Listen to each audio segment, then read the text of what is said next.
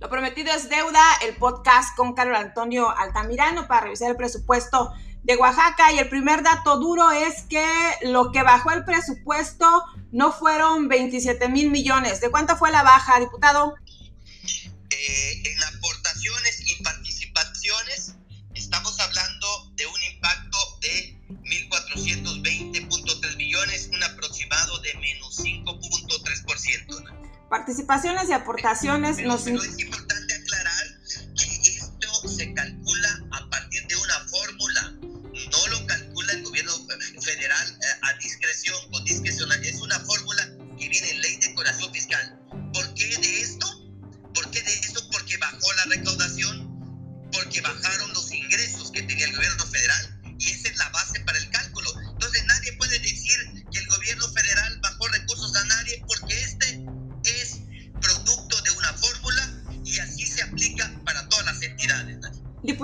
Eh, ¿cuánto fue lo que tuvo Oaxaca el año pasado en presupuesto y cuánto este año?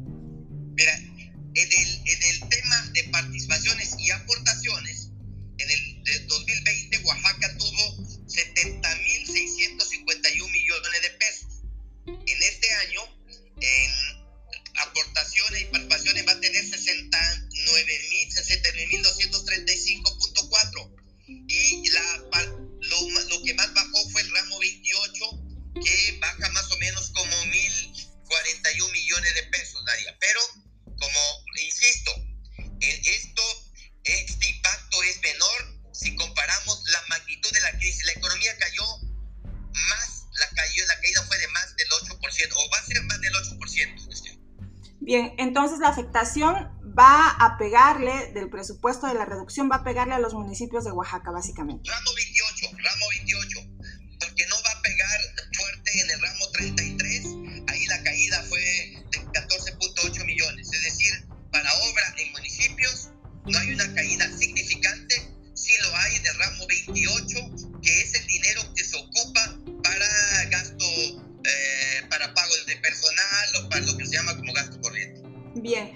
cuanto a programas sociales, eh, todo ello se mantiene. Se mantiene, no solamente se mantiene programas sociales, sino la inversión en Oaxaca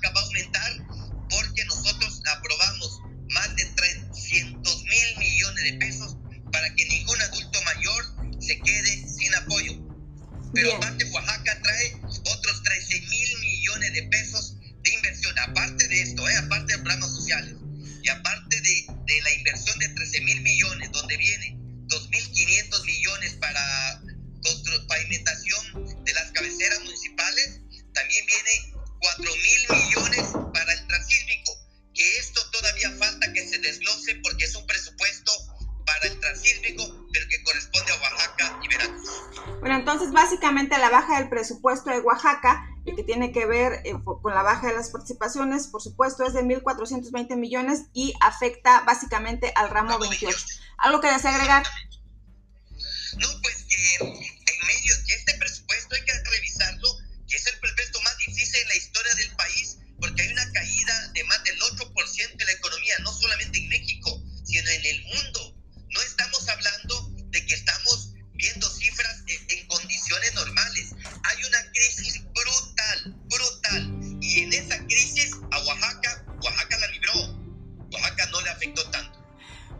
Para la vacuna sí hay recursos, ¿verdad?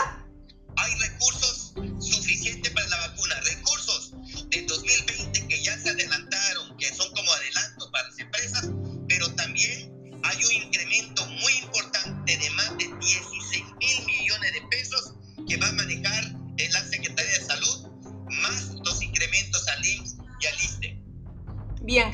pues desafortunadamente este programa eh, versa exclusivamente acerca del presupuesto de Oaxaca. Ya habrá oportunidad de revisar todos los fondos que desafortunadamente eh, ya no están y las razones también. Muchas gracias, diputado. Muchas gracias, Daria. Saludos. Saludos. Bueno, ya, ya terminé de...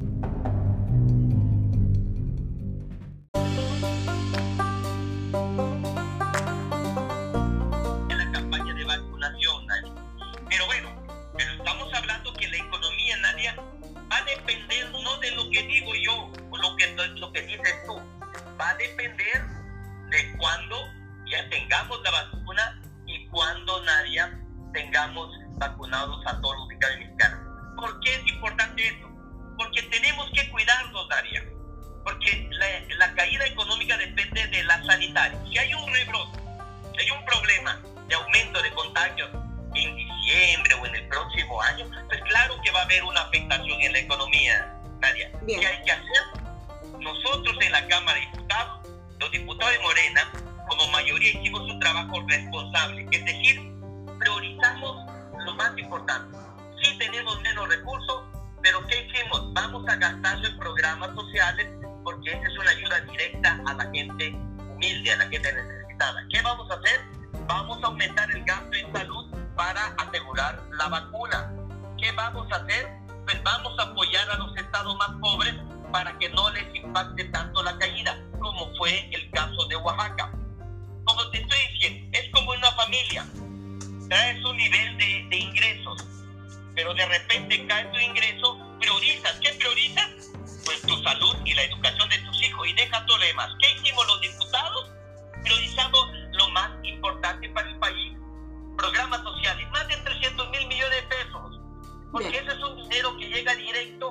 Para que se utilice para inyectarle dinero en la economía. ¿Por qué aumentamos salud? Para que haya dinero para la vacuna, aunque también para que el IN, el ISTE tenga más recursos para atender a la gente. ¿Qué hicimos? Pues seguir con los proyectos que generan empleo, el proyecto transísmico. No se quedó un proyecto que genere empleo como el caso del proyecto transísmico sin recursos, nadie. Es decir, hicimos lo que teníamos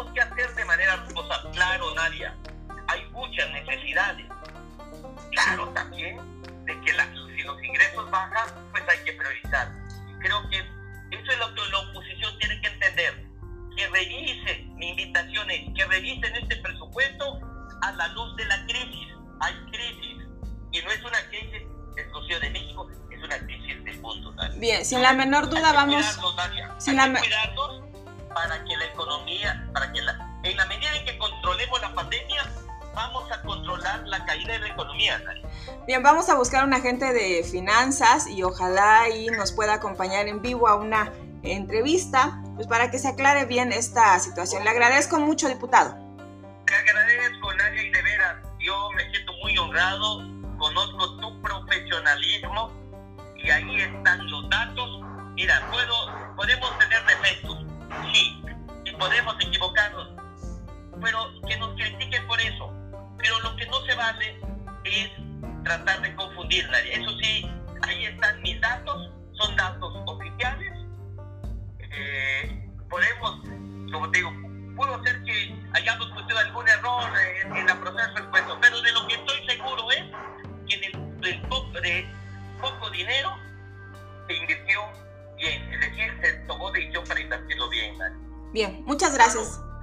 gracias y que Dios los bendiga siempre. Un abrazo.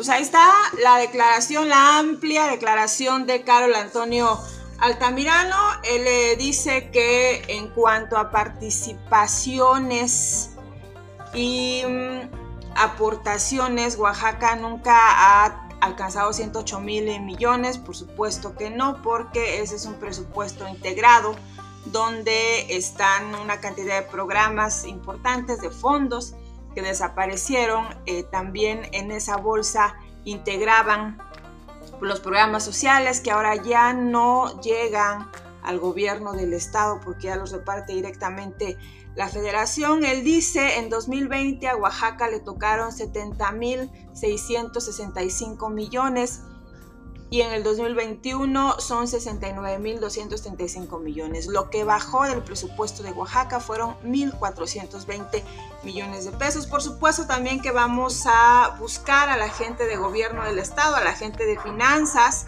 que ya ven que corren mucho para explicar las cosas. No sé si por timidez o por franca ineptitud. Entonces vamos a platicar con ellos para ver de hecho cuánto va a administrar el gobierno de Oaxaca. Quizá ese sea el asunto de fondo, que van a administrar 27 mil, 26 mil millones de pesos más y pues por supuesto que no les gusta. Pero de que bajó el presupuesto para Oaxaca también es un hecho, más de 1.400 millones de pesos. ¿A quiénes va a impactar? a los municipios.